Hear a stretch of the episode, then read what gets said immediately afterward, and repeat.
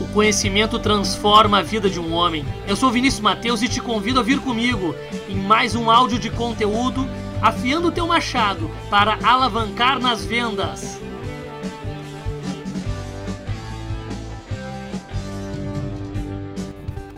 Falar hoje sobre recursos para a superação. Um exemplo, por exemplo, né? Uh, tempos atrás, quando trabalhava no banco, um dos bancos que eu trabalhei, trabalhei em três bancos já, dos bancos que eu trabalhei, chegou uma, uma mulher, uma mulher por volta de 40 anos e ela estava com a sua filha, ela tinha uma micro, pequena empresa, ela vendia roupas, ela vendia roupas uma loja na cidade de Porto Alegre. E ela estava querendo fazer uma, uma reforma na, na, loja dela naquela ocasião, certo? E aquela, aquela reforma, ela custava em torno de 15 a 20 mil reais. E caso ela não tinha o recurso completo. O recurso completo. O tempo que ela tinha de conta no banco não era muito favorável. Sabe que existe uma questão de tempo de conta, de relacionamento com o banco, do rate, etc. São vários aspectos, atributos que contribuem para que a, a, margem de crédito aumente, para que o crédito seja liberado no banco. Aconteceu que ela realmente estava no seu planejamento estratégico, mas não tinha o recurso total e ela precisava fazer aquela reforma para realmente ampliar o seu negócio e conseguir avançar mais dentro do seu planejamento. E na ocasião, o que a gente conseguiu aprovar para ela no banco lá foi por volta de 8 mil reais na pessoa jurídica. Porém, a filha dela era universitária e foi, foi conseguimos abrir uma conta universitária para ela como solução e através da pessoa física ela conseguiu tirar em torno de mais 5 mil reais. Então ela chegou perto dos 13 mil reais. Ou seja, ela tinha 8 mil, ela cons conseguiu aprovar comigo no banco e a gente conseguiu ampliar esse 8 para 13 mil através da conta física da filha dela. Teve alguma venda de outros produtos também na ocasião e ela ficou muito agradecida, conseguiu fazer a reforma dela e seguiu. Aconteceu daí o seguinte: eu estava no final de um mês, depois de alguns meses já de, de relacionamento com ela. Já tinha batido todas as minhas metas pessoais, a minha carteira de clientes sobre a questão de venda de seguro, venda de outros produtos também. E o meu gerente geral chegou para mim e falou assim para mim, Vinícius, eu não tenho mais de onde tirar. E tu sabe, né, Vinícius? A regional está nos cobrando, a gente precisa entregar essa meta. Eu sei que tu já bateu tua meta, tem batido a meta todos os meses, mas eu, eu quero ver o que tu pode fazer para nós aí, tia.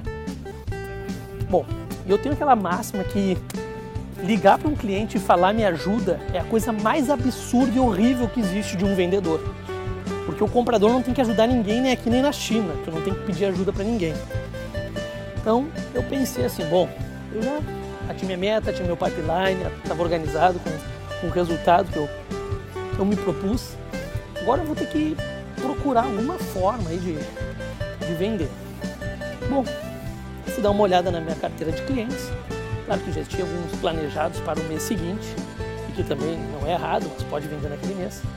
Peguei, vou ligar para essa mulher do empréstimo aqui, porque na ocasião ela comprou um produto para pessoa jurídica e a pessoa física simplesmente ela fez aquele empréstimo da, da conta universitária que foi aprovado.